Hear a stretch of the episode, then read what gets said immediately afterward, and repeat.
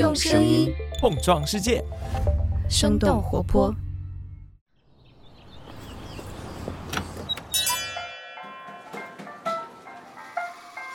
您的生动早咖啡好了，请慢用。嗨，早上好呀！今天是二零二二年的八月十号，星期三。这里是生动早咖啡，我是来自生动活泼的梦一，几条商业科技轻解读，和你打开全新的一天。在我们今天的节目开始之前，想问你一个问题：你上一次的出游是在什么时候呢？由于疫情的反复影响，我们很多人的出游计划总是会被一再的延迟或者是打断。比如说现在的三亚。不得不说，旅游业在这两年多的时间里走走停停，让不少的企业在恢复经营和不断停摆之间苦苦支撑着。然而，就在上个月，线上内容社区平台小红书却传来了他们打算布局旅游业务的消息。小红书为什么现在想要下场做旅游？面向一片红海的旅游赛道，擅长线上种草的小红书想要做好线下重运营的旅游业务，难度会有多大？那我们今天的轻解读就与此相关。在这之前，我们先来关注几条简短的商业科技动态。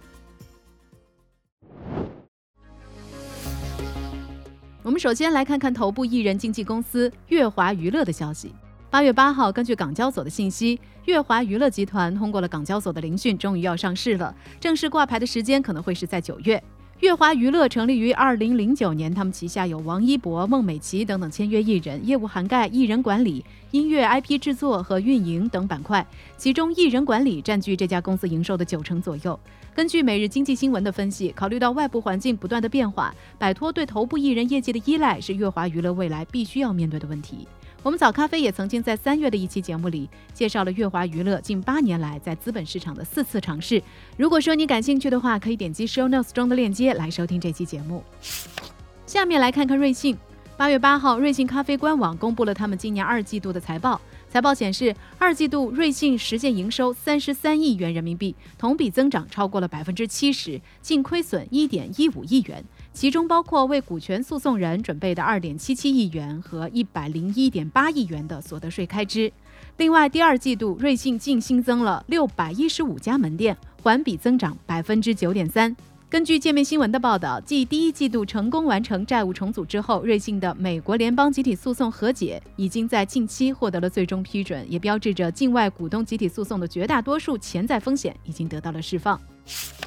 接下来，我们把目光转向国外。《华尔街日报》的消息，日本科技业投资巨头软银在周一的时候公布，因为他们旗下愿景基金的投资受到全球科技股抛售潮的重创，软银在截止到六月的三个月时间里亏损超过二百三十亿美元。在软银投资的美国公司当中，优步和 DoorDash 的股价在四到六月当季都下跌了百分之四十以上。《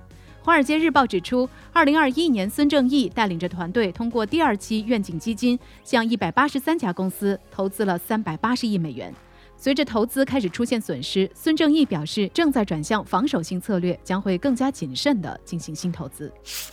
最后，我们一起来关注一下 Twitter。Twitter 在上周发布公告表示，证实了此前网络安全媒体 Restore Privacy 发布的报告当中所披露的数据泄露事件，并且表示该漏洞已经被修复。根据报告内容，已经有五百四十万个 Twitter 账户的联系方式因为黑客入侵被泄露，被盗取的信息正在以三万美元的价格在网络上出售，包含与 Twitter 账号绑定的手机号和电子邮件地址等等数据。Twitter 方面表示，他们不确定是否有更多的账户信息被泄露。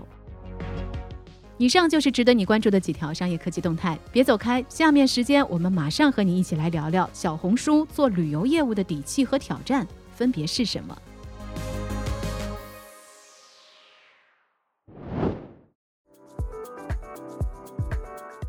欢迎来到今天的轻解读。不久之前，小红书成立了一家旅游公司。天眼查的数据显示，上个月由小红书科技有限公司全资持股的蒲真乡里上海旅游文化有限公司正式成立，注册资本四百万人民币，经营的范围包括露营地服务、游览景区管理、景区小型设施娱乐活动、旅游开发项目策划咨询和票务代理服务等等。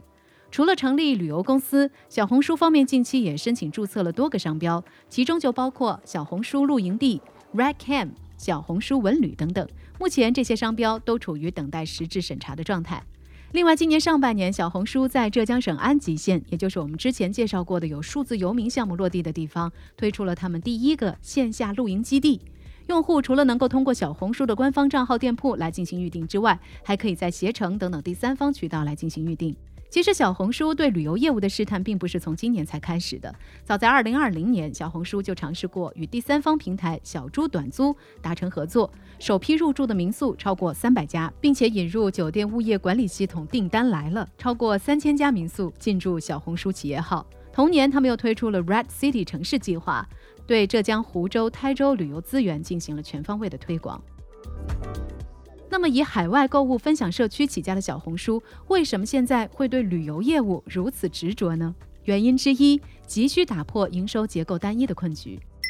根据此前晚点类 Post 的报道，去年小红书广告业务的营收大约占他们总营收的百分之九十，电商的收入贡献仅仅占到了百分之十，而且过去几年这一块的业务增长都没有明显的变化。可以预见的是，电商依旧是难以承担营收重任的，所以小红书希望通过发展其他的业务，打破营收结构单一的商业化困局，也是一个自然而然的选择。很长一段时间以来，由于小红书的种草模式跟本地生活业务关系密切，所以很多的业内人士都曾经认为它会向美团的主营业务拓展边界。但是小红书的商业化进程一直显得非常谨慎，最接近本地生活业务的就是和各大民宿平台的合作，而餐饮业务并没有涉及。那现如今，小红书开始大张旗鼓的试水旅游业务，似乎也是想要告诉外界，他们还是想做一个能够提供娱乐的游乐场。所以，小红书的对手不是美团，而是携程们。原因之二，爆发增长的旅游内容。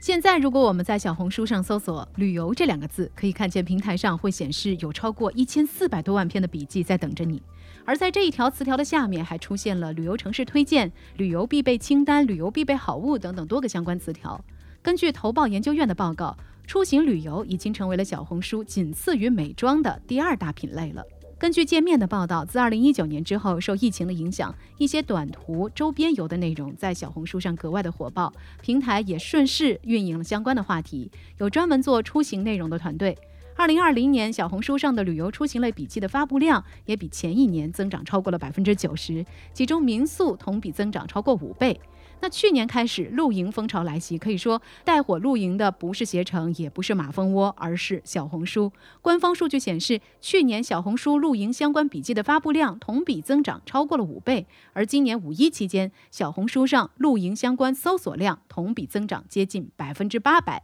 其实不仅仅是露营，从骑行到桨板，从飞盘到路冲，可以说几乎每一个风口的后面都有着小红书的身影。正是因为有着丰富的旅游内容的供给，近些年来把小红书作为旅行种草机的人也是越来越多了。比达咨询发布的《二零二零上半年度中国旅游行业发展分析报告》显示，报告期内用户常用的在线旅游出行决策平台当中，小红书以百分之六十三点七的占比位居首位，超越了携程、飞猪、马蜂窝、同城等等这些传统的旅游决策入口。界面的分析认为，小红书的各种种草，它的本质在于小红书的社区属性以及它的内容分发能力，吸引着大批用户在决定出行之前就被种草一个个目的地。而相比携程、马蜂窝等等传统平台，小红书的内容更加偏碎片化，在推动用户提升消费决策效率方面也更加有优势。另外，小红书上的旅游内容大多以本地游、周边游为主，也就是说，后疫情时代所产产生的新需求、新的场景，都为主打生活。方式的小红书创造了更多向文旅行业渗透的机会，于是我们也越来越多的发现，旅行之前小红书是人们浏览、种草和决策的平台，旅行之后则是用户分享生活方式并且持续互动的社区。既有旅游内容又有流量，小红书入局旅游行业好像也并不让人意外。然而，种草能力并不直接等同于变现能力。想要在旅游行业打通从内容到交易的闭环，小红书还要面临不少的困难和挑战。挑战之一，头部平台控制资源，出行服务体系搭建难度大。旅游消费不同于日常快消品的购买，一次出行的决策环节和周期相对偏长，从种草、下单到交易，这个中间还有漫长的环节要走。界面的文章分析到，除了内容输出之外，小红书要想真正的切下旅游市场，就必须在旅游业务的整个链条来进行布局。也就是说，从立项建设、产品打造到营销品宣，再到承接和服务，需要打造自己一整套的旅游服务内容体系。如果没有这些后续动作，小红书只能是给携程、美团等等平台来做嫁衣。然而，想要真正搭建这一整套体系，也是受制于平台方所掌握的资源。根据德勤在去年十月份发布的报告，目前旅游产业链的上游业务仍然是比较分散的，既包括航空公司、酒店，也涵盖签证、用车、景区以及餐饮等业务。而在消费者与资源方的中间，还存在着诸多的玩家，比如说机票代理、传统旅行社、在线旅行平台和差旅管理公司等等。在当前旅游产品供应链格局相对稳定的背景之下，想要获取更多优质的资源，占领一席之地还是非常困难的。我们以酒店资源为例，目前。携程在高星级酒店的资源积累上是让其他玩家望尘莫及的，而美团和飞猪在低星酒店打得不可开交，一些当地的旅行社也能通过自己的一些渠道掌握一些酒店资源，而这些后来者显然已经很难再跟已有的玩家来争夺市场份额了。虽然小红书目前没有非常强的流量焦虑，但是空有流量没有资源也同样是个问题。挑战之二，以露营为差异打法的持续性。后疫情时代，出境游几乎停摆，出省游也有不少的限制。于是，露营和周边游的兴起，也让小红书找到了切入旅游赛道的新支点。根据易观分析发布的《二零二二年中国露营市场专题洞察》，小红书是目前用户获取露营信息、分享露营体验的首选平台。从小红书注册的新公司的经营范围来看，他们也的确是在将露营这一细分赛道作为他们朝着文旅行业进军的切入点。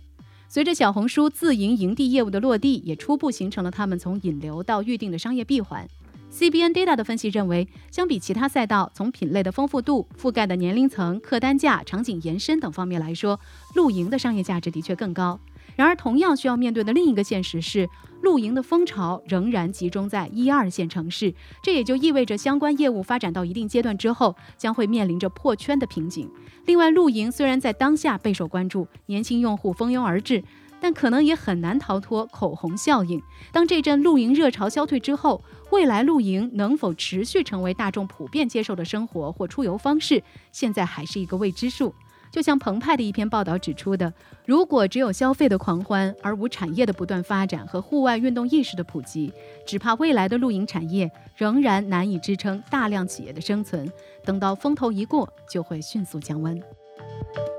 挑战之三：滤镜下的内容真实性问题。很多时候，小红书的用户会被一张美图所吸引，由此开展一次说走就走的打卡旅行。然而，小红书也曾经因为部分景点笔记和实景差别比较大，陷入滤镜景点或者是虚假种草的质疑声当中。比如说，去年国庆的时候，三亚清水湾蓝色小屋、内蒙网红帐篷营地等等小红书网红景点集体翻车，也引发了大量用户的吐槽。尽管后续小红书方面是发布了致歉声明，并且推出了景区评分榜、踩坑榜等等这些产品，但是重建用户对平台相关内容的信任，可能也不是一件容易的事情。来自三十六氪的分析认为，由于消费者需要有较为可靠的评分体系作为参考，因此和传统的在线旅游平台相比，小红书最缺少的是让用户信任平台的评价机制。而要做到这一点，既需要有更多用户的数据沉淀，也需要具备对于服务商的管理能力。如何摆脱滤镜困扰，完善评分机制，也是影响小红书拓展下一步旅游业务的重要因素。一直以来，优质的社区氛围好像和商业化天然存在着悖论。凭借着种草基因带火了露营的小红书，是否能够在旅游行业上实现商业化的突破呢？我们也将会和你持续关注。那聊到这儿，我们也想来问问你：你曾经被小红书种草过哪个旅游目的地吗？除了疫情的风险和价格等原因之外，会影响你做出行决策的因素又会有哪些呢？欢迎你在我们的评论区，我们一块儿来聊聊。好了，这就是我们今天的生动早咖啡。那我们在这周五一早再见啦，拜拜。